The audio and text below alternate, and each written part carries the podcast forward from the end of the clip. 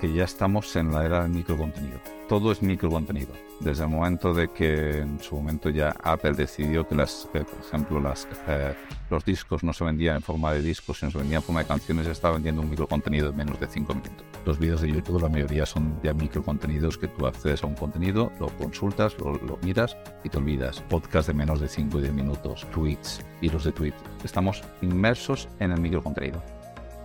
Hoy tenemos con nosotros a Miguel Ángel Muras. Miguel Ángel es el fundador y director de Snackson, una exitosa startup especializada en microlearning. Además, está a punto de lanzar Olalai, una empresa de servicios EdTech avanzados. Con más de 15 años de experiencia en el ámbito de la formación y la tecnología, Miguel ha desarrollado una sólida carrera en el ámbito de la educación digital y liderado proyectos de diferentes tipos, relacionados principalmente con la formación corporativa, creación de contenidos, plataformas, consultoría, desarrollo de soluciones complejas, tiendas vinculadas con portales de formación. Todo ello para cientos de clientes desde SEAT a la Generalitat de Cataluña o Desigual. Actualmente su foco está puesto en el microlearning, la creación de soluciones basadas en inteligencia artificial, la creación de plataformas para Fundai, el desarrollo de contenidos y la consultoría especializada. Si quieres profundizar sobre el microlearning y cómo este puede ayudar a mejorar el aprendizaje de las personas y a dar un valor adicional a las formaciones que impartes o que organizas, quédate con nosotros. JesúsPedesantiago.com patrocina este episodio. Jesús nos ha ayudado a lanzar este podcast. Si tú o tu empresa también estáis interesados en lanzar el vuestro, os animo a contactarlo. Tenéis el enlace a su web en la descripción de este episodio. ¡Empezamos! Buenas, bienvenido Miguel, ¿qué tal? Muy buenas, muchas gracias. Bien. Bueno, pues muchas gracias. No sé si lo sabes, pero este es el episodio número 10. Para, yo creo que cualquier proyecto es como un número así bastante, ¿no? Está muy bien. Importante. Además, es la primera decena de, de, de la centena. De la centena, sí. Y además, lo más importante que cuando empiezas algo de este tipo es que eh, desde que empezamos hemos mantenido, y es lo que hay que hacer, todas las semanas, cada lunes, el episodio. Que... Eso, es, eso, es, eso, eso tiene mérito, porque es la, la, parte de rutina que luego si la consigues establecer ya se convierte en un hábito, lo cual eso es, eso es todo un mérito. Muy bien. Bueno, pues eh, como empiezo con todos los invitados, un poco así más al, al... Quiero profundizar un poco la persona que está detrás de Snackson, a Miguel, y que, pues, pues que nos cuentes un poco quién es Miguel, eh, de dónde viene y a dónde va. si lo supiera. Eh, a ver, eh, bueno, yo, yo, yo soy un, un, navarro viviendo en, en Cataluña. Y digamos que mi primera vinculación con la tecnología educativa fue hace muchos, muchos años, del ámbito del, del instituto. Y en ese momento empezamos una serie de proyectos que que lo que hacía es trabajar la parte de ordenadores con vinculado con la transmisión de conocimiento, que me gusta decirle a mí, no tanto la educación, sino la transmisión del conocimiento. Uh -huh. Y a partir de ahí empecé a ver uh, una serie de, de, de, opciones y de soluciones que me parecían interesantes. Esto tiene que ver también con el, con el auge de, posterior de Internet y, y todo lo uh -huh. que hubo de eclosión. Entonces, a partir de ahí empecé a, a, empecé a involucrarme en una serie de proyectos otra, en, otra, en otra vida estoy involucrado en otros proyectos vinculados con, con educación infantil y en secundaria. Y luego ya mi, cuando me vine a, a Barcelona, eh, digamos que empecé toda una vinculación con eh, desarrollo corporativo. Es decir, lo que era cómo hacer que la formación online, o en aquel, en el, al principio también era, no era online, también era física, a hacer proyectos que eran en formato físico, CD o, o en formato no conectado, cómo hacer que el conocimiento, el conocimiento se transmitiese a través de medios digitales. Uh -huh. Y de ahí, claro, hemos explorado un montón de, en estos años, hemos explorado un montón de, de variantes. Y bueno, vas avanzando, te encuentras en, una, en, un, en un tipo de sector que, que en aquel momento era nuevo, que me gustaba, que era como usar la tecnología para transmitir conocimiento, y vas empezando a trabajar. Al principio empiezas a trabajar con, con campus en aquel web, City, que era lo que en aquel momento estaba vinculado a la Universidad de Barcelona, lo que tenía en aquel momento era un campus online, desarrollo de contenidos a través de HTML, empezamos a introducirnos en el SCORM, Flash, cuando Flash se vendía a precio de oro, yeah. y vas evolucionando, maquetas de SCORM, empiezas a montar la primera mi primera empresa que se dedicaba al desarrollo también de contenidos formativos, pero también a otro tipo de desarrollos. Bueno, vas adentrado en tecnologías y cada vez incorporas más ah, maletas a tu, baúl de, conocimientos. Después de fundar la primera empresa, fundar una segunda, que también está vinculada a la tecnología educativa, desarrollo de, plataformas, desarrollo de SCORM, proyectos complejos. Y hace unos ocho años eh, decidí montar lo que decidí pasar la línea de servicio a producto, que es donde, donde realmente tiene más sentido. Es decir, el servicio está muy bien, pero te consume mucho hora persona. Producto, desarrollo, pones un foco en producto, es mucho más complejo, requiere mucho más trabajo y esfuerzo, porque tienes que desarrollar tu propio producto y eso tiene sus complejidades. Pero si consigues que funcione, te da una rentabilidad que no te, nunca te da, que no tienes nunca con el servicio. Y decidimos quizá un poco adelantados, que el microlearning a través del móvil era la solución. Que lanzamos eh, cuando seguramente la, el sector no está preparado. Entonces lanzamos una cosa muy potente en su momento, que luego hemos tenido que hacer como de, de profetas para lo que ahora todo el mundo está llegando a lo que nosotros ya decíamos hace, hace ocho años. Y entonces ahora estamos focalizados en, en aparte de mi, mi empresa es Snackson, que estamos varios socios, es la, la, cara más visible.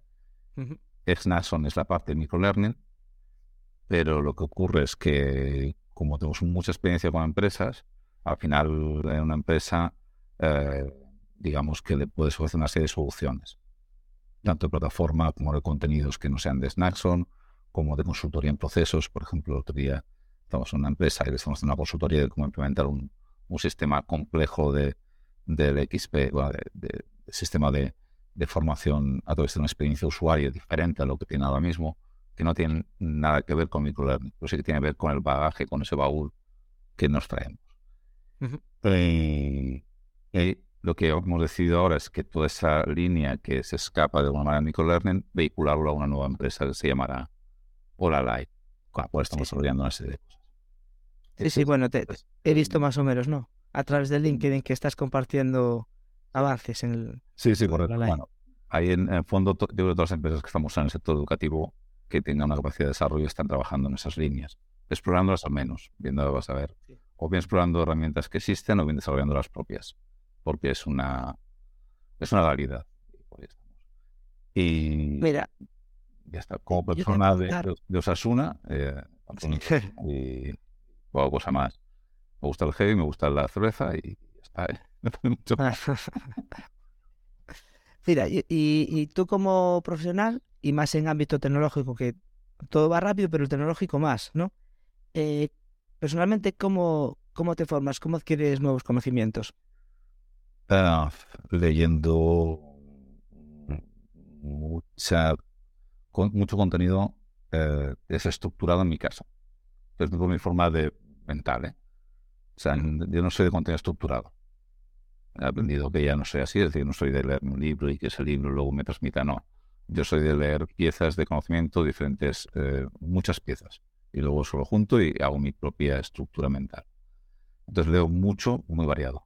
Continuamente estoy leyendo continuamente cosas, tanto de documentos como artículos, como vídeos, podcasts, bueno, mucho. Entonces eso lo que hace al final es te va te vas haciendo conocimiento del sector. Cuando me interesa algo concreto, sí que entonces pones un poco más el foco en algo muy determinado, muy específico, que es donde te interesa. Durante unos meses estás solamente leyendo algo muy específico. Por ejemplo, como la inteligencia artificial o como, por ejemplo, su momento para entender cómo funcionaba todas las dinámicas que hay detrás de microlearning. Vale, mucha lectura desestructurada, en mi caso. Bueno, eh, bueno, como ya dijimos en la introducción, estáis focalizados en microlearning, temas de desarrollo de la inteligencia artificial pero en este episodio a mí me gustaría un poco profundizar más en la parte de microlearning. Yo recuerdo, no sé, dijiste cuánto hace tiempo que sacasteis Snackson. en 2015, eh, hace ocho años. Bueno, pues no sé hace ocho años, pero yo sé que he sido beta vuestro, porque como también explorador de cosas, eh, me acuerdo de haber descargado y utilizado una plataforma con los, con los microlearning, ¿no? Eh, bueno, el tema de microlearning, que está ahora muy de moda, ya sabes que somos todo lo que tenga acabe in empieza en inglés y tal, es moda. Pero más allá de una moda, o sea, por la palabra, es cierto que es algo muy interesante, ¿no? Y, bueno, eh, querría empezar, o sea, profundizar un poco hoy en microlearning y te empezaría por la pregunta más sencilla que es que nos expliques qué es el microlearning y quizás a veces qué no es, depende, si, es, si se ha hecho para aclarar, y por qué se ha vuelto tan relevante en el ámbito de la formación. Es fácil, esto es fácil. Digamos que yo separaría, quizá, me gusta separar lo que es microcontenido de microlearning, porque son dos cosas conceptualmente diferentes para mí. Digamos que lo importante es entender que ya estamos en la era del microcontenido. Todo es microcontenido. Desde el momento de que en su momento ya Apple decidió que, las, por ejemplo, las, eh, los discos no se vendían en forma de discos, sino se vendían en forma de canciones, ya estaba vendiendo un microcontenido de menos de cinco minutos. Los vídeos de YouTube, la mayoría son ya microcontenidos que tú accedes a un contenido, lo consultas, lo, miras y te olvidas. Podcast de menos de 5 y 10 minutos, eh, tweets, hilos de tweet. Estamos, eh, historias de Instagram, estamos inmersos en el microcontenido. Incluso a nivel de consumo más fuerte, más, más grande, nos hemos acostumbrado al consumo audiovisual a través de series, es decir, a través de un contenido mucho más pequeño que el contenido base que dan las películas decir, cada vez más estamos allí. ¿Por qué? Harto tiene una lógica de por qué. Porque nuestra forma de acercarnos al conocimiento ha cambiado. Antes nuestra forma al conocimiento era una forma en la cual tú tenías que leer una serie de documentos, libros, y esos libros traer una serie de conceptos e ideas con los cuales construir tu mm, conocimiento propio. Y ahora resulta que hay muchos trozos pequeños que te dan partes de ese conocimiento y para el ser humano es más fácil eh, retener pocos conceptos que retener conceptos más grandes, con lo cual nos sentimos más cómodos con esa, ese modelo de adquirir conocimiento, más cómodos que en otro modelo. Se une también eh, una tendencia de del se une también una, una, tendencia del sector de decir, de, la, de influencia de la tecnología, la tecnología que ha hecho que tengamos más acceso inmediato al contenido en el momento. Es decir, si yo quiero consultar algo, tengo una duda sobre algo, no me hace falta esperarme a verlo en un libro. Voy, busco, vale, ya está. En ese momento estoy adquiriendo conocimiento, micro contenido. Y me resuelve la duda en el momento y me da una satisfacción inmediata. Con lo cual, digamos que a nivel emocional me siento gratificado. Lo otro es un esfuerzo que la gratificación está a, medio plazo, lo otro es una a corto, a corto plazo. Con lo cual se une que vivimos en, un entorno con cada vez más contenido y cada vez el contenido más troceado porque la, gente prefiere producirlo y consumirlo así. Eh, un entorno cambiante, con lo cual ya no necesitas una inmediatez en el acceso, o no puedes invertir demasiado tiempo en una, un estudio como antiguamente. Eh, los medios lo facilitan y tu vida, tu día a día ya se ha convertido en un consumo pequeño de impactos o de, o de contenidos. WhatsApp, es decir, todo lo que tenemos ahora mismo, lo que se usa masivamente, todo está basado en micromomentos, se llamaría. Google acuñó en su momento el concepto micromomento. Micromomentos es el momento que utilizo en un, tengo cinco minutos para hacer algo, lo que sea. Llámese conocimiento, llámese gestión, llámese ocio, llámese lo que sea. Ese micromomento se ha convertido en el, en el, en el digamos, en, de facto, en la forma de gestionar, de trabajar y de, aprender de muchísima gente. Y por eso microlearning está más de moda. ¿Por qué? Porque resulta que cuando le presentas a alguien un, contenido en formato corto que cuando consume se lleva un conocimiento de por sí, le, resulta más satisfactorio, obvio, que cuando le presentas un contenido largo que le llevará más tiempo de consumir. Luego mm, tendríamos seguramente debates de ver dónde es mejor, o sea, cuál, es, cuál tipo de conocimiento es mejor. Quizá el debate está ahí, porque uno se acerca más a un objetivo más a corto y otro igual es un objetivo mucho más eh, estratégico. Más claro, estratégico. largo. Pero para, según qué conocimientos a cortos, es genial. Y el matiz que te hacía, una cosa es microcontenido, una cosa es microcontenido y otra cosa es micro ah, learning. Porque hago el matiz, microcontenido al final es un contenido corto un contenido que de alguna manera eh, puedes consumir rápidamente. Para nosotros, para mí sobre todo, microlearning es cuando estructuras esos microcontenidos en una plataforma, en un modelo de formación que te aporta valor, ya sea a través de secuencia, ya sea a través de evaluación asociada a esos contenidos, ya sea a través de poder con esos contenidos hacer algo, es decir, que ese microcontenido se transforme en aprendizaje. Entonces, microcontenido es una cosa y microlearning es la, lo que hace la plataforma, que puede ser formal o informal, estructurada o desestructurada, con la cual adquieres ese conocimiento a través del microcontenido. Muy interesante, pues, sí. Oye, pero... sí, sí, sí. No, no, está bien, está bien. Me, me ha gustado, ¿eh? Eh, ya he aprendido ya tres conceptos, o sea, el microcontenido, micromomento y bueno, ya claro un poco lo que el concepto de microlearning que me, que me gusta además, como lo has planteado. Ah, ya decías aquí que habríamos, podría dar lugar a debate, pero quizás hay cosas que, que por lo menos ya tú ya tengas más o menos claras o, bueno, o que, piensas así. Y te quería preguntar cuáles crees que son las principales ventajas del microlearning en comparación con enfoques más tradicionales de formación, sea online o sea presencial. desde el punto de vista que yo, o sea, para mí el microlearning es una, metodología, y esa metodología se puede aplicar tanto en online como presencial, es, indiferente, porque no es, no es significativa. Eh, yo siempre eh, me gusta explicar que en realidad no depende de lo que utilices, o sea microlearning o sea otra, otra cosa, depende de lo que quieras aprender y cómo lo quieras aprender. Es el microlearning va muy bien para aprender conceptos, algo rápido, algo que suponga una inversión entre una hora, dos horas reales de, dedicación de tiempo y se acabe ahí, ahí va muy bien el microlearning, porque es muy directo. Eso me pongo el ejemplo, yo no veo es eh, aprender o estudiar un, grado, una, carrera de derecho, una carrera de, de cualquier cosa compleja. Eh, a través de, de microlearning. No lo veo. No tiene sentido. Porque microlearning está muy bien cuando estructuras algo muy pequeño, sabes que el usuario se focaliza durante una hora, dos horas y ya está, y te olvidas. O sea, en ese momento se cierra, se tiene que cerrar el, objeto, el, lo que buscas aprender. Porque si no cierra lo que buscas aprender, ya no es microlearning, es otra cosa. También está ahí el límite. Una, dos horas, tres máximo sería el límite que yo pondría para microlearning. Es decir, quiero aprender eh, derecho, no, no es microlearning, es otra cosa, utiliza otra metodología, utiliza otro modelo, utiliza, es, otra historia. No, quiero aprender los puntos clave de la RGPD, quiero aprender los puntos clave de esta normativa concreta, vale, microlearning. Porque ahí tienes un foco, en una hora, dos horas, he aprendido esto. Lo otro es, utilizar otras metodologías. Entonces, para ese tipo de, de, de aprendizaje va muy bien. Por ejemplo, aprender inglés con microlearning te diría que no se puede. De hecho, no se puede porque tienes que aplicar otras metodologías, en realidad.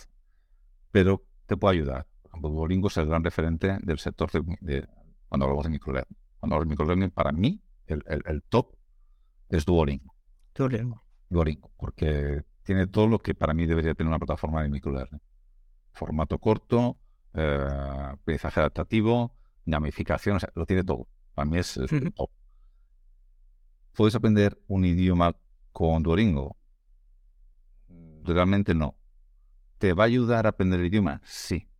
Pero luego tendrás que incorporar otra serie de metodologías que Duolingo no te va a dar.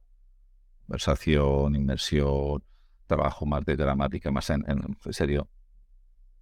No te va a dar. Entonces, aprender solo con Duolingo un idioma, no, no, no lo veo factible. Yo no lo veo factible te va a ayudar a, pulir, a mejorar parte de, otra parte de aprendizaje, sí. Entonces ya lo complementas con otras metodologías. En ese caso, microlearning se convierte en un complemento de otras metodologías de aprendizaje.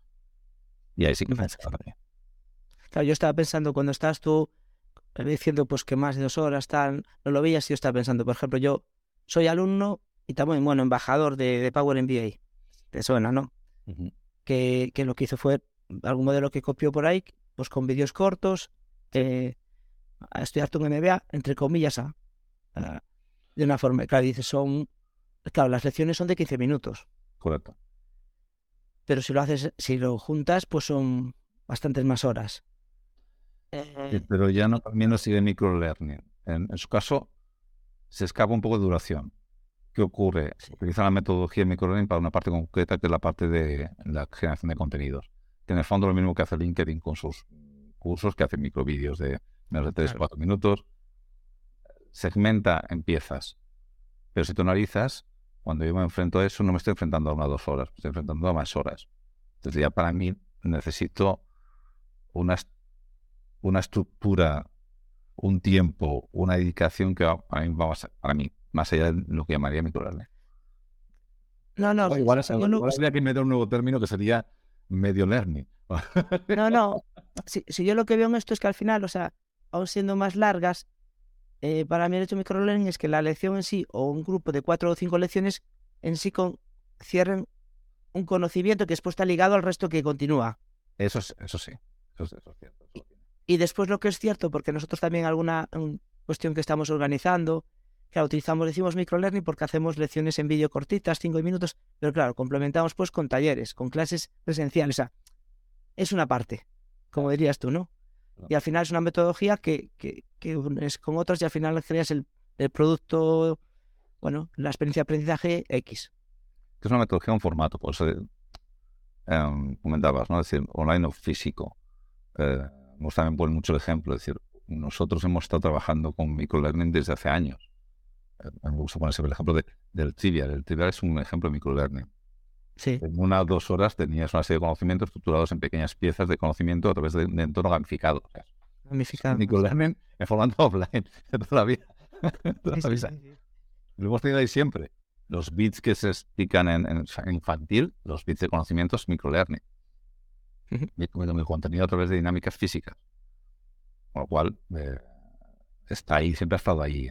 El, el truco para mí es cuando, cómo aplicarlo y esa, para mí esa línea, que es muy fina, ¿eh? que por eso yo creo que hay diferentes iniciativas que sí que se acercan, iniciativas que se alejan de lo que para mí es el modelo, que igual otro dice, no, es que el microlearning yo considero que tiene que ser menos de 30 minutos. Yo te dirá, microlearning para mí es un, más de 10 horas. Me parece maravilloso. Yo tengo un artículo que dice, para mí microlearning es algo que puedes consumir en, o sea, como máximo dos, tres horas. Y pongo siempre el ejemplo de una experiencia tuya.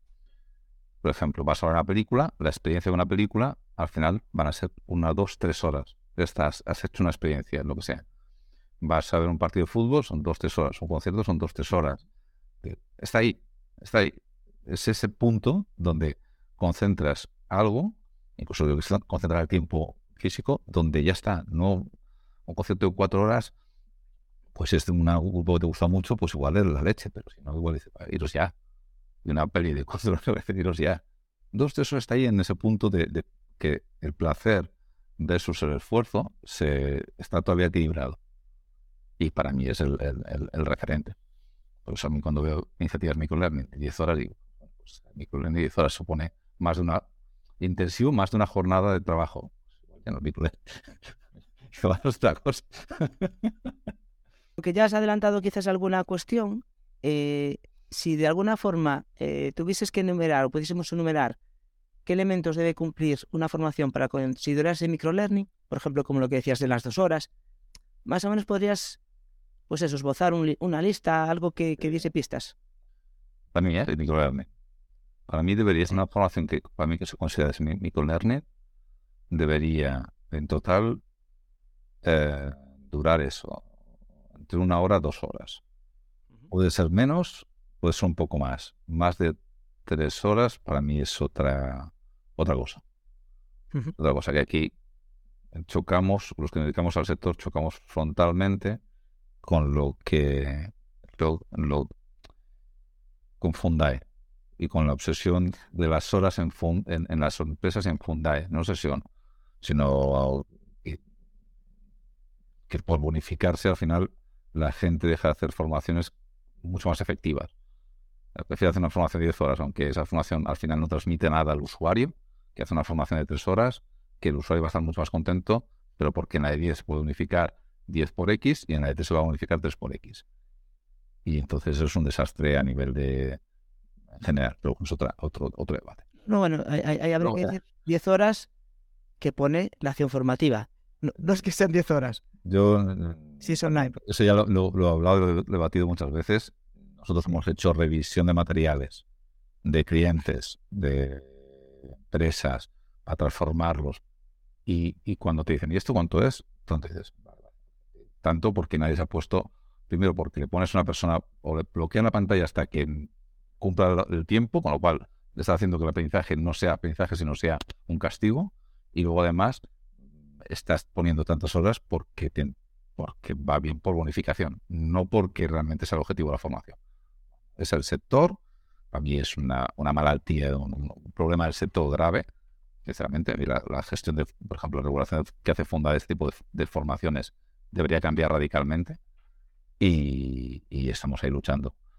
Porque es esa lucha continua, es decir, el producto me gusta, pero resulta que como tiene poco, bueno, bonificarlo es un rollo, ya. Claro, es que no, yo no busco que te bonifiques en el sentido. No es mi objetivo prioritario. Mi objetivo prioritario es hacer un producto para que la persona aprenda. Y con mi producto la persona aprende. Ah, claro, que resulta que no puedo bonificarlo. Pues mira, es que igual no soy yo, pero es el sistema. No es verdad, porque luego al final tienes que adaptarte, que es el mercado, y si no, sales fuera, ¿no? Pero esa reflexión, no sé, un punto punk ahí, sí que la tengo. No, bueno, y, y dar la vuelta. Bonificarse siete horas más en vez de, de, 3 a 10 de una persona, si tienes en cuenta el coste de esa persona, eh, no sé lo que estás ganando. Y, según para qué. Es decir, mi defensa es, vale, quieres bonificar más, pues haz más sesiones, más cortas, y al final vas a terminar bonificando lo mismo, pero algo más corto. El usuario va a estar encantado, porque en dos, tres horas va a terminar la formación, la va a terminar con un ratio más alto, te va a decir gracias por no haberme hecho estar ocho horas delante de una pantalla. Ya está. Y al final te vas a modificar lo mismo, pero en, bloques más pequeños. Eso cuesta mucho de, hacer entender a las empresas. Dependiente de eso, volvemos a microlearning. ¿Qué debería ser microlearning para mí? Duración corta. Para mí, el tres horas es el tope. luego, cuando dentro del... Con, me gusta siempre hablar ¿no? de, la formación en tres capas que se llama contenido, plataforma y dinamización. Los contenidos deben ser cortos, directos, muy concretos, eh, nosotros siempre decimos de evitar eh, la paja, de evitar eh, ponerle información que el usuario no le aporta ningún valor, pero la pones solamente porque así haces más horas. así, pero ¿esto para qué? No, te voy a explicar la normativa, te voy a explicar toda la normativa de detalle de PRL. No, porque al usuario no le interesa la normativa de PRL.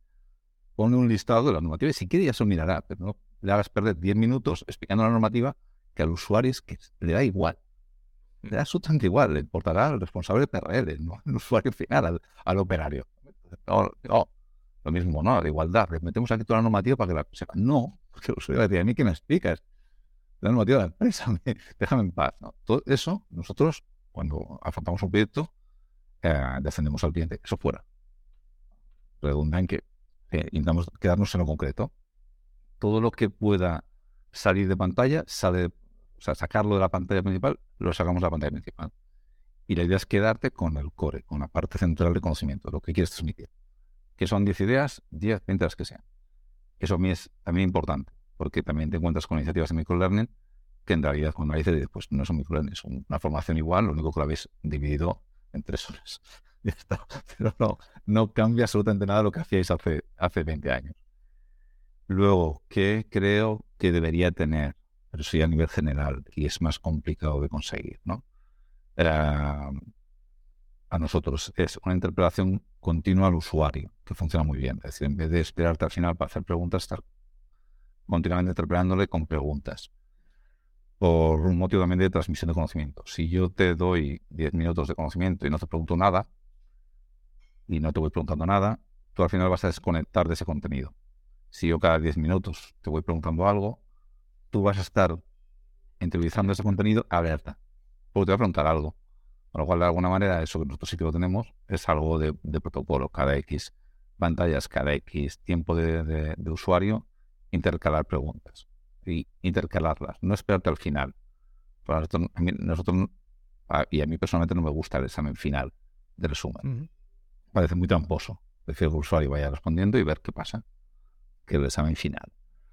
Eh, pero bueno, eso, eh, formato corto, muy concreto, muy directo, muy al, grano. Eh, interpelación al usuario continua a través de evaluación. Luego, ¿qué sería? Si puedes incorporar, que no es fácil incorporar alguna dinámica de gamificación ayuda, pero eso depende mucho de la plataforma contenido. Es otro, es otro nivel.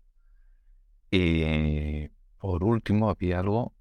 Ah, sí, y componente visual. Es decir, cada vez más vamos a un componente visual. Cuidar mucho la visual, cuidar mucho los gráficos, cuidar muchos esquemas, cuidar mucho los vídeos. Es decir, el usuario cuando ve la pantalla, todo lo que vea en la pantalla, que intente aportar valor. Que el esquema esté bien hecho, que haya un esquema visual bien hecho. Es decir, no basarte en esquemas o en imágenes que no aporten valor. Cuidar la parte gráfica. Perdón.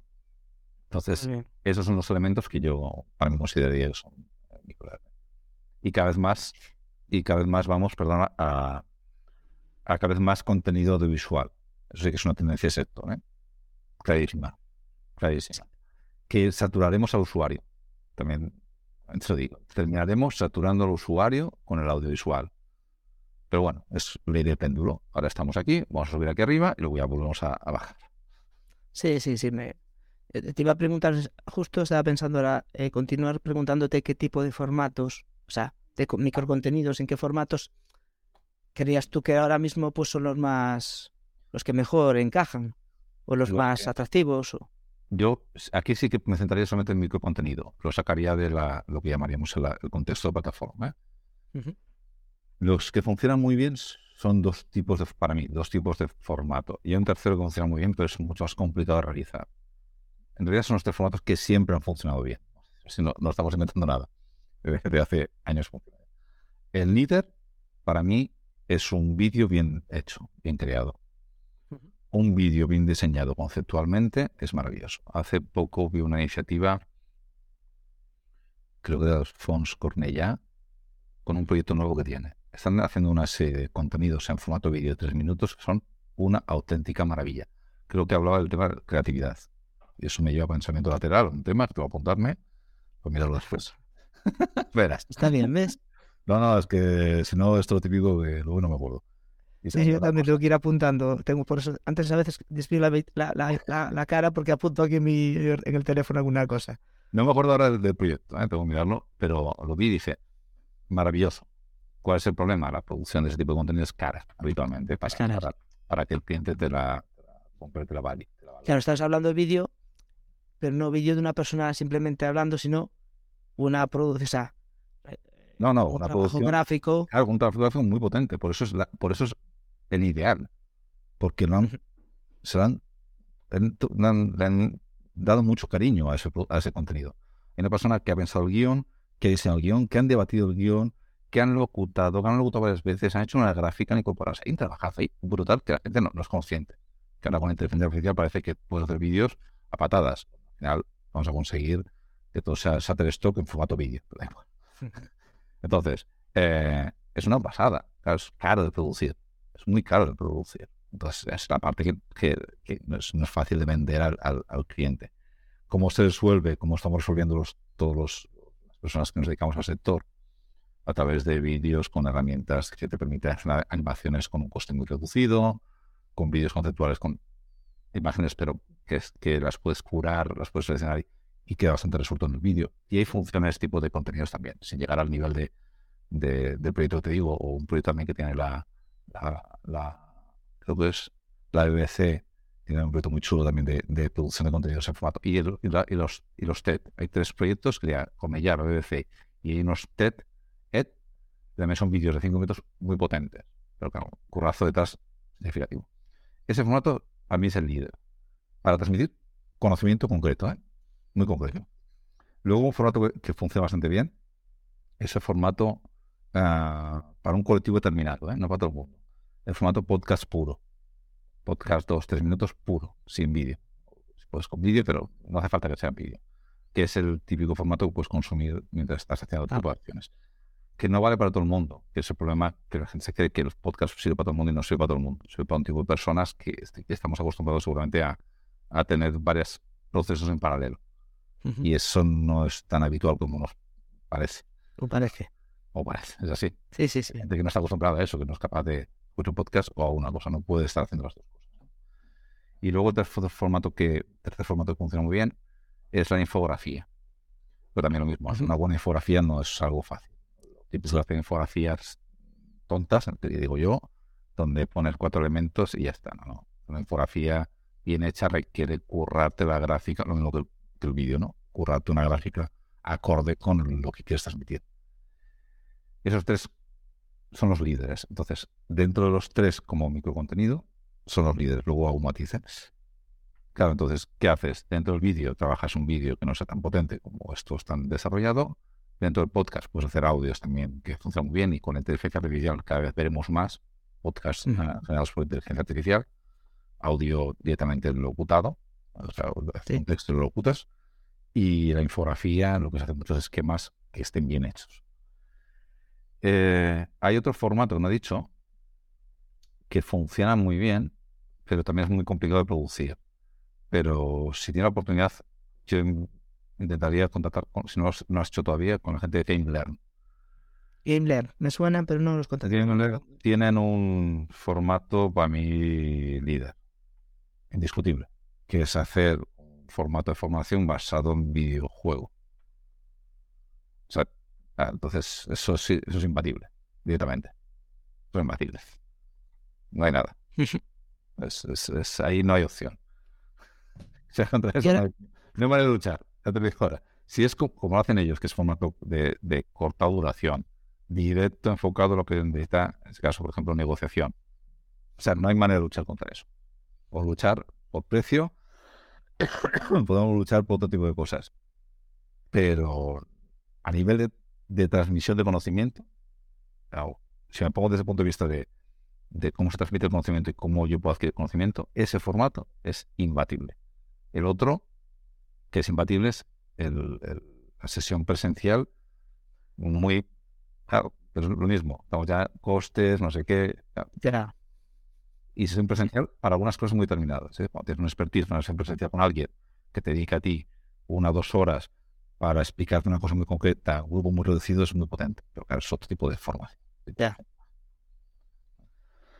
Muy bien. Eh, bueno, relacionado seguramente con esto, eh, o sea, de lo que me has dicho tiene mucho que ver lo que la pregunta te voy a hacer y es, ¿cuál es el papel de la tecnología en el desarrollo e implementación de microlearning, que ya indirectamente has hablado de todo y más o menos implica tener por atrás clave. tecnología. Clave. De hecho, el auge del microlearning viene derivado del uso de móviles y del uso de plataformas que te permiten coger todos los microcontenidos, organizarlos, segmentarlos y proponérselos al usuario. Claro. Vale. De hecho, he visto proyectos de, de, de microlearning que básicamente lo que era es una plataforma que te permite coger contenidos de cualquier sitio curarlos, organizarlos para simplemente, o sea, ni, ni siquiera generar el contenido de ella. Simplemente era que, que, los escoges y los y los ordenas y los mandas. Más en realidad terminan no funcionando. Porque una cosa importante, yo vas a permitir que tome una, una, pastilla porque lo que me está afectando el, la garganta. Eh, termina no funcionando. Es que digamos que hay que entender cómo, cómo, aprendemos y cada persona aprende de una manera determinada. Ese tipo de formato funciona cuando una persona tiene ya una base, sabe dónde quiere ir y si la plataforma es buena, se deja guiar por la plataforma. Uh -huh. Si la persona no sabe, no tiene una base, y eso es un caos. Es añadir caos al caos.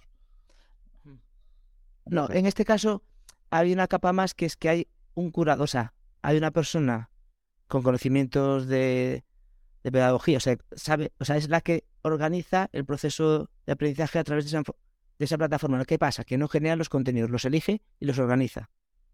Eh, para, la, para que el alumno los pues, continúe ese proceso. Y ese tipo de plataformas, la idea es buena, que es el proyecto que estamos analizando con otra con un cliente que va en esa línea, ¿no? La idea es buena. mi percepción es que, como los MOOC, llega un porcentaje de gente muy bajo, que es el que le puede interesar ese tipo de plataformas, de autoaprendizaje real. Si no haces una curación en micro, en, ser, en segmentado de los contenidos, al final no deja de ser una biblioteca. Sí. no me está aportando nada, con lo cual al final igual me voy al YouTube de turno a ver el vídeo, un resumen o, o, un blog que me ha resumido ese contenido. A mí no termina de convencerme la implementación que yo, las que yo he visto, no la idea. Sí, sí. Matizo, ¿eh? La idea es válida. La implementación que he visto hasta ahora, a mí ninguna que he visto, así como te he dicho abiertamente, Gambler o Duolingo, sí, sí. como bien. De las de los otros tipos de plataformas, yo ahora todavía no he visto ninguna, lo mismo que los. No he visto ninguna que diga, vale, esto aporta un valor diferencial a una plataforma convencional. Pero una diferencia real, no, no es que te dos cosas que, dos cosas, pues igual para este viaje no, no he visto tantas alforjas, ¿no? Como diría Redfan. Entonces, es ahí donde no. Entonces, la plataforma, las, la tecnología sí que ayudó mucho en eso y va a ayudar más. Y la inteligencia artificial será un cambio radical. Sí. Para bien y para mal. Ya. para mal. No, y, al final ya no es la herramienta, es como la utilices y quién la utiliza. O sea, que ya es eso. Es como, también, eso, eh, me explico, ¿no? hay que entender cómo aprendemos, lo mismo que la ramificación, hay que entender los tipos de jugadores que hay. Si tú no entiendes eso, haces un producto que crees que vale para todo el mundo. Igual tu producto es la leche, pero para un 5% de los usuarios. Ya. Entonces, claro, luego dices, ah, es que mi mercado es pequeño, solamente cuando tengo algo que un 5% estoy muy contento. Ya, es que igual, cuando deseaste el producto, no pensaste que eso vale para un 5%. Por ejemplo, nosotros cuando decidimos hacer el modelo nuestro, teníamos dos opciones que de desarrollo, ¿no? Hacer un modelo más de buscarse la competición entre las personas o un modelo que buscase la transmisión de conocimiento. Nosotros decidimos que no queríamos estar en la competición entre personas, porque la competición entre personas sirve para ámbito comercial. Cuando lo sacas de ámbito comercial eh, hay más rechazo que aceptación de competición, porque es muy difícil de llevar eso a una dinámica de empresa. Y decidimos que no, nosotros nos quedamos en aprendizaje y que transmitir el aprendizaje de la mejor manera posible porque hicimos este análisis. Aquí puede tener un impacto más a corto plazo, pero mi mercado realmente objetivo es mucho más bajo. Aquí, en donde estamos nosotros, nuestro mercado es mucho más amplio, pero el impacto es más, más bajo, pero es mucho más amplio y hay mucho más recurrencia, porque somos menos intrusivos. Es decir, dónde estás, conocer tu mercado, tu producto y, eso. Las iniciativas de este tipo funcionan bien para un porcentaje bajo de gente. El porcentaje bajo de gente está encantado de la vida. Es un porcentaje que dice, genial por tener esto aquí curado, fantástico. El resto de gente, ¿para qué? Bueno, con todo lo que ya hemos hablado, estoy seguro que mucha gente ya está haciendo ahí sus anotaciones para, para empezar a, si no lo está utilizando, pues a, utilizar el microlearning. En la mayor parte de la gente que nos escucha son formadores para el empleo, o sea, gente que da tanto cursos ocupados, desocupados. Posiblemente la mayoría aún mucho presencia, ¿no? Aunque puedan pues tutorizar, dar clases online. Y eh, sumado a toda la información que hemos ido dando a lo largo de la, de la charla, ¿qué recomendaciones o pasos darías o deberían de seguir un, un formador, incluso responsables de formación de una empresa, para empezar a introducir, adoptar el microlearning en sus formaciones? Incluso, a veces, pues eso, siguiendo el formato presencial, pues complementarlo, ¿no? Como, como metodología. De hecho, yo creo que la mayoría lo están haciendo de una manera directa, eh, consciente o inconsciente. Las formaciones ya, ya no son tan largas, las presenciales incluso. Cada vez organizan formaciones de dos, tres horas. Es mucho más recurrente que la antigua formación, que era toda una jornada, media jornada. Todo eso ya está, está se está articulando a formato micro. Y ya, incluso cuando piden contenidos tanto las empresas como la gente se siente más cómoda tanto en la producción como en la impartición de contenidos cortos. Así que yo creo que en manera natural todo el mundo lo está haciendo porque es lo que vas viendo que en el fondo es lógico, lo que ves que funciona, has tenido una experiencia, te has quedado con ese run run, lo aplicas tú de manera consciente y inconsciente y cada vez vas entrando más en esa dinámica. A nosotros cada vez nos llegan más peticiones a nivel general, nosotros como, sector y como, compañeros que tengo, ¿eh? de que los cursos mismos que antiguamente eran de 20 horas, ahora son más cursos de 2, 3 horas, más separados, más segmentados. Yo creo que ya estamos allí. Ya estamos allí. Siempre habrá cursos largos, ¿eh? pero que mucha producción ahora se hace en formato corto, a todos los niveles, yo creo que no. De manera consciente, consciente, microlearning ya está. O sea, ya ni siquiera es una para mí ha dejado de ser una palabra de moda, una tendencia. Ya no es tendencia, es, ya está. Es. Mira, y ya un poco finalizando esta parte, eh, se te ocurría, has hablado de Duolingo, eh, pero bueno, algunos ejemplos exitosos, algún ejemplo exitoso de implementación de microlearning y un poco por, en ese caso, en el caso concreto, pues ¿por qué crees en concreto que ha sido exitoso? O sea, una cosa, o sea, yo creo, eh, también antes estaba pensando al principio cuando hablabas, que en microlearning entiendo que, por ejemplo, para cuestiones de actualización de conocimientos, pienso dentro de una empresa, o, o sea, ya cuando tienes una base sobre un tema, pero el hecho, lo que es la actualización, el, mantenerte actualizado, quizás es súper potente. Puede ser un ejemplo claro de, éxito por respecto a otra vez volver a hacer un curso sobre algo. Correcto. O sea, por un lado, a nivel de contenidos, está ahí. Es lo que tú has dicho. Tanto en el, lo que contaba antes. tienes un conocimiento, tienes una base, quieres mejorar. Tienes una idea general, quieres hacer unas pinceladas que te ayuden a avanzar. Ahí es la clave. A todos niveles. en cuanto a iniciativas. Estoy pensando, ¿eh? A ver. Es que tendría que revisarlas, pero en su momento eran muy cercanas al microlearning, ahora hace tiempo no las tengo tan localizadas. Es que iniciativa microlearning como plataforma. No, no, digo tanto como plataforma, sino digo de implementación. O sea, eh, la empresa este que quería hacer este cambio, o sea, que los, eh, la gente, los trabajadores aprendiesen esto, empezasen a hacer algún cambio productivo. Y a través de microlearning, de esta forma, pues, oye, pues eh, lo consiguieron fácil, o sea, lo consiguieron con éxito. A ese nivel. No, no, pienso en plataforma, pienso en. En nuestro caso está claro, la, empresa, por ejemplo, Desigual, todo su cambio ha sido a través de, la formación que hacen en, en, en toda Europa, a través de nuestra plataforma microlearning y los usuarios están encantados porque vas muy directo, vas a una formación directa, 30 minutos, una hora, hacer la formación, cierras y todos felices y contentos.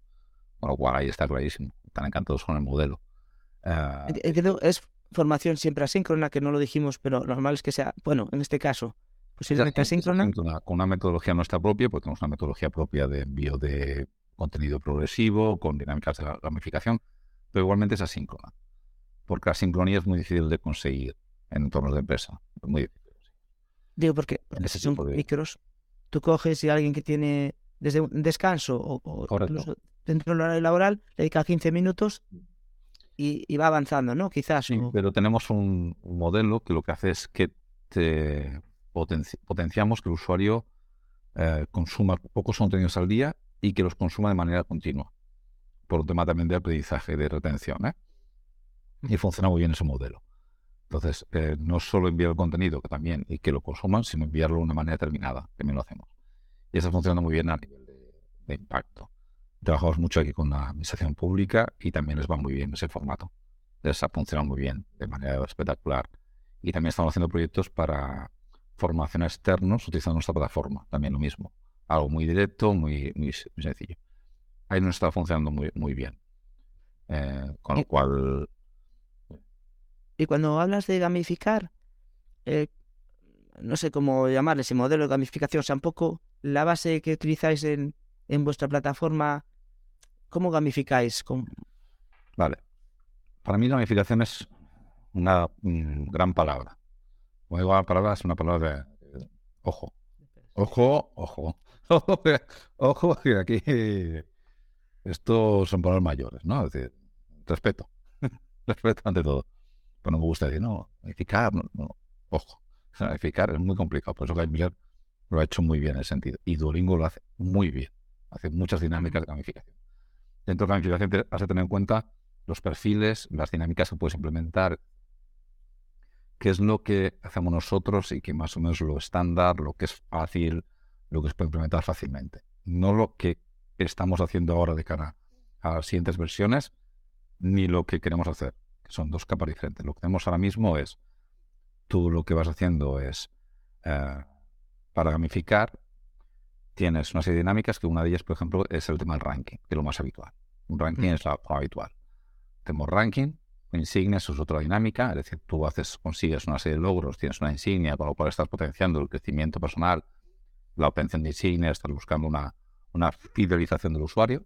El ranking es una competitividad sana porque no es entre otras, yo contra ti, es un ranking general, con lo cual es, bueno, es un ranking de los videojuegos de toda la vida de bar. Quiero ser el primero el primer es ese tipo de, de, dinámica de, de autoéxito, ¿no? Eh, dinámicas de tipo eh, puntos, insignias, eh, reconocimientos que hacemos dentro de la plataforma, premios, son las dinámicas más habituales.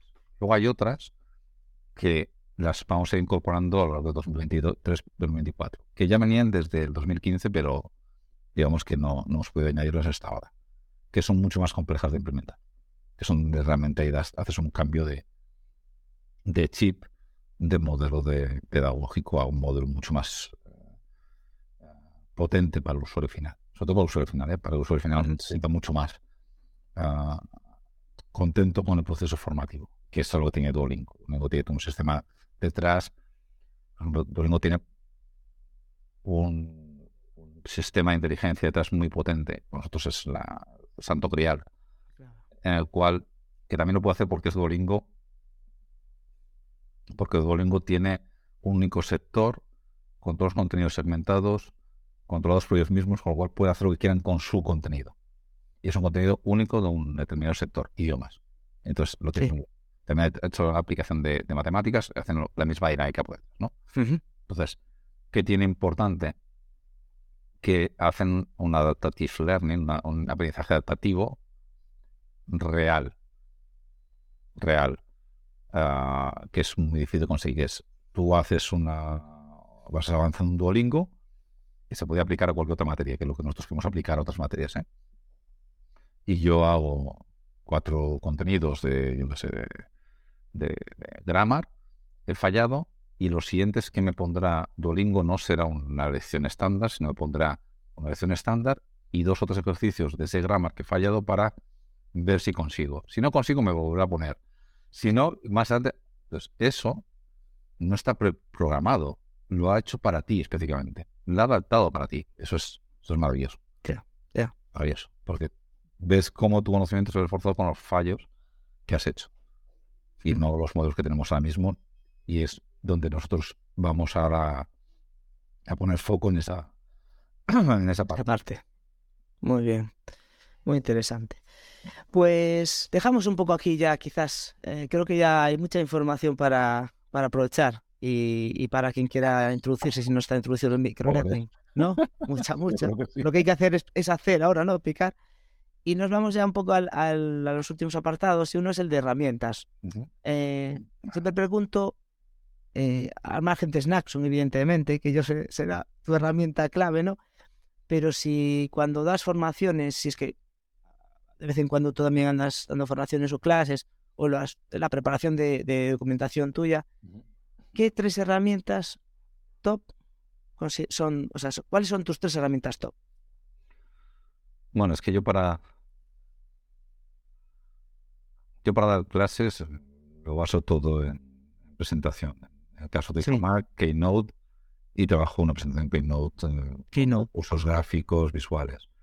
Vale. Como en mi caso tengo conocimientos de diseño gráfico, lo que necesito lo retoco en Photoshop, en Canva o lo que sea para hacer la parte gráfica más visual. Sí. Y no me apoyo en muchas cosas más, realmente. No. Aquí no puedo aportar mucho más. No, no, sí está bien. O sea, al final, eh, Keynote es la primera vez que sale por ahora en los 10 episodios. Canva no, Canva es la habitual. Y ya me dijiste Photoshop o me dijiste... Sí, pero esta parte de decir, ¿qué hago? Eh, mi base es Keynote, que es donde estructuro lo que quiero explicar. Sí, sí. Ah, bueno, ahora añadiré una que usualmente tú están añadiendo.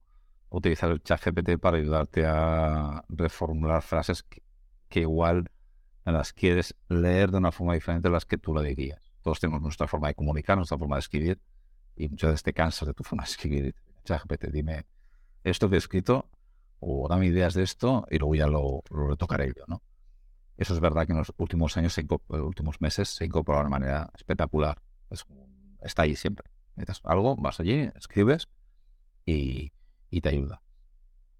Pero sí, sí, la base es, es Keynote y luego, como me gusta sean gráficamente potentes, pues buscar recursos, o tirar de, de un, Splash, que es un portal de, imágenes fotos no, no, conocido, imágenes muy potentes.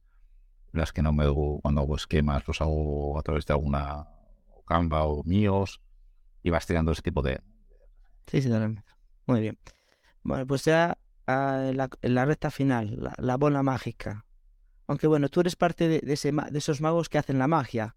Porque yo te voy a hacer a preguntar cómo ves la formación dentro de cinco años y yo sé que lo- por lo que por lo que muestras siempre pues en LinkedIn que estás muy activo mostrando avances eh, line, ¿no? Hola, hola y Wizard. Wizard es nuestra, nuestra rama específica para inteligencia artificial. Bueno, pues seguro que, que me puedes decir ya no cómo, cómo crees que será, sino cómo, cómo va a ser, porque tú estás dentro del proceso, ¿no? La formación dentro de, de cinco años, por ejemplo. No serán cinco, porque los cambios no van tan rápidos como los creemos. Y menos los cambios que afectan a empresas, ¿vale? Ni a universidades, ni a instituciones. No serán cinco, ¿eh?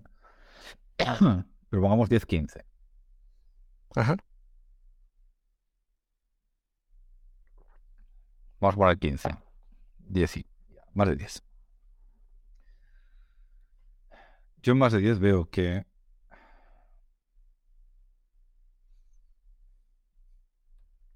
no creo que exista el sector de EdTech. La- ya, pum, bomba. Vamos a poner ahí un sonido cuando editemos. No, no, no creo que exista. No creo que exista. Si existe será el equivalente a, a lo que hay ahora mismo en el sector automovilístico. Es decir, 6, 7, 8 grandes empresas que hacen todo. No ahora cabida para pequeñas. ¿Por qué lo digo? Porque si todo va por donde yo creo que va a ir, eh, cada vez el desarrollo de contenido sea más complejo y requerirá más recursos. Pero la gente se está acostumbrando a un modelo visual cada vez más potente. Y ya no comprar según qué contenidos y no sea fácil producir según qué contenidos. Más allá de algunos propios que incluso podrán hacer ellos con las herramientas que saldrán. La inteligencia artificial viene para generar modelos de conocimiento de contenido de todo tipo de manera casi automática. Entonces, eh, ¿qué me imagino yo? Que una empresa tendrá una herramienta X, la que sea, esta herramienta X, la empresa volcará toda su información allá, sea Microsoft, imagínate Microsoft ya lo tiene todo dentro de una empresa.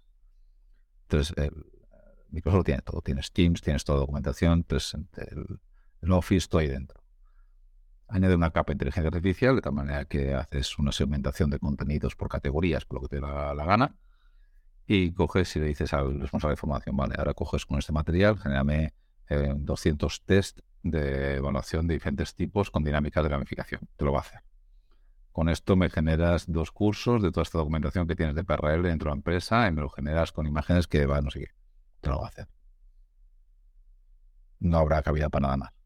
Y el único que comprarán las empresas serán iniciativas como Gameplay. Claro, Y te- eso que y te- pensaba yo. No te estoy diciendo dos años, ¿eh? No, te- Sí, sí, sí. Nos tenemos 15 años para intentar jubilarnos. De, de todas formas, por, por ejemplo, claro, ah, hombre, es difícil visualizar la capacidad de la inteligencia artificial y todo. Eh, pero una cosa son formaciones eh, que puedan tener un público muy amplio, en la que se pueden destinar muchos recursos para, para generarlas. Y, por ejemplo, las formaciones más adaptadas a, a personas concretas, a veces, a- a empresas o a necesidades concretas, eh, ¿cómo ves ahí tú la figura del formador? O sea, porque ya, ya no digo ni la tecnología, digo de las personas que se dedican a formación y que tienen el conocimiento, la experiencia. Lo mismo. eh, conocimiento de experiencia. Conocimiento, olvídate. Ya, eh, contenido, sí, olvídate. Tendrás un tutor ahí que tendrás que además te responderá todo al momento y mejor que el tutor que eso tiene que buscar. Sí, eso. Y además eh, tendrá una, una capa de empatía que parecerá que estás hablando con una persona real y no con, un robot. Pero además te hará bromas. Ya, y sin cambios de día ni nada. Sincer- Sinceramente, de aquí a 15 años, ¿qué diferencia tendremos entre esto que estamos haciendo tú y yo y que tú no seas tú y no seas una inteligencia, inteligencia artificial? Eh, Yo Es que casi creo- se podría hacer. Creo que no notamos diferencia. Igual eh, 15 años, quien está al otro lado, entrevistando a otra persona por último interés, no eres tú, sino igual es un robot que tú has definido lo- la idea de dónde va. Qui- Quizás será un valor más romántico como la artesanía, ¿no? En la que una pulsera que está como acabado de la leche te vale dos euros, no sé qué, y la que está hecha manualmente, que te viene que dicen que te viene allí y tal, la pagas a 100 euros. O Correcto. sea, quizás no, tendrá que ser ¿No? Y, y pagarás por lo presencial. posible, claro. Pagarás por lo presencial. Pero ¿quién te dice que no será un robot? No, no, en el presencial Bueno. no. Pagarás por lo presencial y tendrá valor lo presencial. Y Sí. tendrá valor otro tipo otro tipo de cosas. No, y pagarás por otro tipo de cosas. Y el tutor sea un tutor diferente, sea más un coaching. ¿Sabes? Tendrá otro tipo de perfil. Pero a nivel de conocimiento, es que 15 años. Que no, es que además incluso nos cambiará la mente. Ya no queremos interactuar con una persona. Nos, haremos más riscos incluso para. Sí, en, sí. en- en la, en la formación online no querremos. Pero sentirnos más cómodos con un robot que nos, no, nos, no nos molesta de alguna manera y que está a nuestro servicio y que nos ayuda. Nos sentimos más cómodos. ¿ves? Bueno, a, a- a otro nivel, en las relaciones personales, en el ocio, las redes sociales y todas- ya, ya están en ese nivel en parte. O sea, las relaciones personales han No. cambiado mucho. Sí, pero es diferente, porque en el fondo tú sí que sabes que detrás hay algo. Es verdad que puede darse el caso que detrás no haya nadie. Eso, es- eso es cierto. Sí, Bueno. y, no, y- ahora, ahora sí que iremos al, a, a- meme de los que ya tenemos una edad, ¿no? De que decía, ¿no? Que en internet nadie sabe que soy un perro. New York, la viñeta de New York, ¿no? Que, Sí. que iremos, nadie sabe, en internet nadie sabe que soy un robot. ¿no? Eh, sí que yo creo que, que se puede dar el caso. Pero soy muy, yo yo so- soy muy negativo, entre, entre comillas, con el cambio que está viniendo ahora. La revolución industrial que viene ahora con, la con el conocimiento no tiene nada que ver con el resto de revoluciones. Nada que ver. Yo soy bastante negativo en ese sentido. Creo que va a afectar mucho a la estructura social, laboral, ah, económica de, la, de los países. Todos abier- abiertamente. No. Sí, estoy intentando imaginarme en qué momento alguien teniendo acceso a todo lo que ya se intuye quiera contratar algo fuera. Y me está costando mucho contratarlo. Dices, no, para desarrollar contenido propio. Bueno, tienes unos contenidos propios, los pasas, le dices al sistema, oye, con este contenido propio yo tengo más lo que tú ya sabes nuestra organización, hazme un contenido y que sea de este estilo, de este estilo gráfico y con este avatar, que no sé qué. Va a costar 0,3 segundos hacerlo. Bueno, yo, yo creo que ahí será un reto para los, los profesionales de, de todos los ámbitos, ya no la formación. El estar actualizados, ir viendo por dónde podemos aportar valor diferencial respecto a lo que de forma ya automática vaya pues, teniéndose. Ese, ese es el gran reto de la gente que nos dedicamos al conocimiento ahora mismo. Sí. Todos los que nos dedicamos al conocimiento ahora mismo debemos estar súper pendientes y eso sí que la gente creo que es una cosa que debería llevarse a... Si, si algo se tiene que llevar el podcast, no te diría. Todos los que os dedicáis al conocimiento debéis de estar súper atentos a los cambios que están produciéndose cada día vinculados a, a la inteligencia artificial. No es un no es metaverso. Metaverso es algo que no es fácil de implementar. La inteligencia artificial la implementas en tu navegador. Es demasiado inmediata, demasiado buena de- a nivel de lo resultado que te da como para no tenerla en cuenta. Solamente mi journey, lo que hace mi journey es una salvajada Sí, imágenes. una salvajada. Lo que está haciendo el, el Gen, Gen 2 con vídeo es te, te vuela la cabeza. Ah, no, no.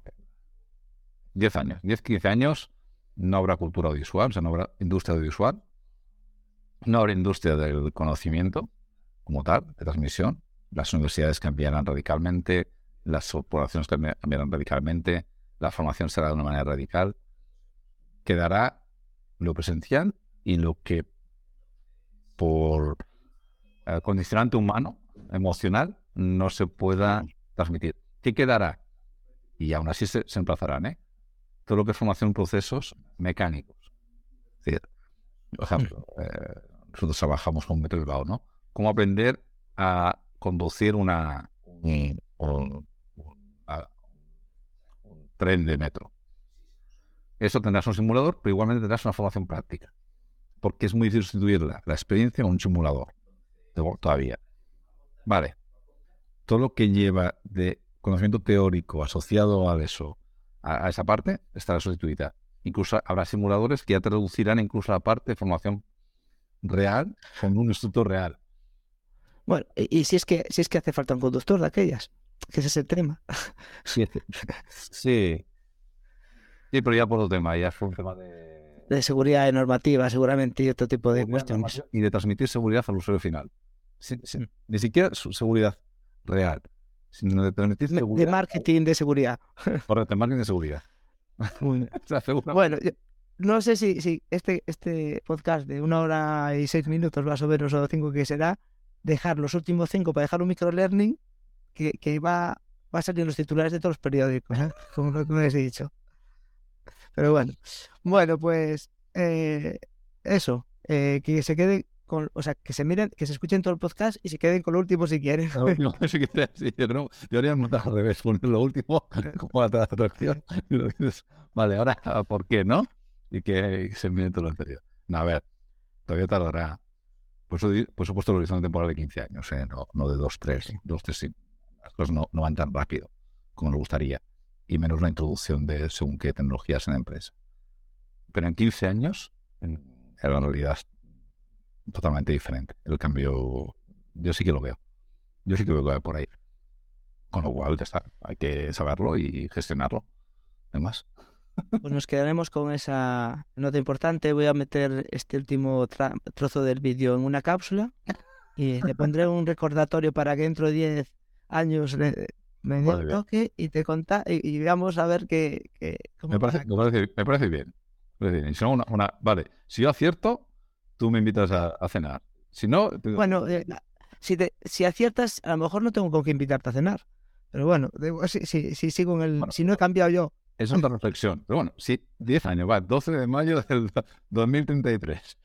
No, no, te pones en calendario. Revisamos el vídeo. Si yo he acertado, o voy acertando, porque estaremos ahí, Sí, sí, sí. eh, Pues, tú invitas a cenar. Si no, yo te invito a cenar.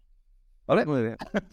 bueno, pues eh, muchas gracias, Miguel. Eh, casi eres, yo creo, de los 10 invitados, el que menos, o sea, con quien apenas habíamos conocido, intercambiado algunas palabras por online y, y, y presencialmente ahí en este año. Pero bueno, eh, me ha gustado mucho tenerte aquí. Muy interesante todo lo que nos has contado. Ya, ya me hacía, sabía que eres una persona que haces cosas súper interesantes por lo que compartes. Y nada, dejarte que, que si quieres eh, indiques un poco dónde os pueden encontrar a ti o a Snackson, por si alguien quiere contactaros. Y, y ahí lo vamos cerrando. Ningún problema. Bueno, me, me parte con, encontrarme fácil es buscar Miguel Ángel Muras y, y, y enseguida se, se encuentran referencias mías. De hecho, como anécdota, cuando surgió lo de Second Life en su momento, digamos, eh, junto con Oscar Dalmao y el Guerrero, fuimos unos pioneros en la Universidad de Barcelona de, de experimentar con, el, con los metaversos de Second Life. Tengas una idea de la, de la cantidad de tiempo que llevamos rondando por estos mundos haciendo cosas de formación Sí. asociada. Eh, la empresa es Snackson, es fácil, hay mucha gente que ya nos conoce y los que no pues se acerquen y que nos contacten por si quieren conocer más. Tenemos cursos que la gente se puede apuntar gratuitamente si quiere. Y aunque nuestro foco es para empresas, si alguien nos contacta y nos dice, "Oye, mira, me gustaría ver este curso o lo que sea, mm, somos muy abiertos a compartir conocimiento. Asociado a Snackson, lo que comentaba antes, estamos eh, lanzando un nuevo modelo de, de empresa que es Olalike, que se centra más en plataformas, Moodle, eh, de Fundae, desarrollo de contenidos que no sean micro, en, formato de gamificado, de microlearning gamificado, o consultoría en procesos. Cada vez estamos haciendo más consultoría de, a empresas, pues eso. Empresa que tiene una duda, oye, ¿para dónde tiro? Pues yo tiraría por aquí, porque creo que es donde deberías estar. Y eso sí que últimamente nos estamos encontrando mucho de, de empresas que nos consultan. Al final, la experiencia de servir para algo, ¿no? Y, y ya está. Es muy fácil, soy relativamente cercano de acercarse. Eh, otra cosa es que con el día a día igual a veces tardo en contestar, pero, pero que la gente me escriba a mí ningún problema si tiene alguna duda o, o yo que sé decir, me vaya tontería dicho, eh, no tiene ni idea. Que también parece bien. al final. Cada uno suelta lo que, lo que considera que, que sabe o que Pues muchas gracias, Miguel. Eh, seguimos trabajando y nos vemos en las redes. es perfecto. Muchas gracias a ti. Espero ansioso al, al lunes. Venga, Gracias. Chao. ¿Quieres mejorar como formador o formadora y crecer profesionalmente? Escríbete en la newsletter de wicca.com, w kab.com. Gracias por escucharnos y que la formación te acompañe.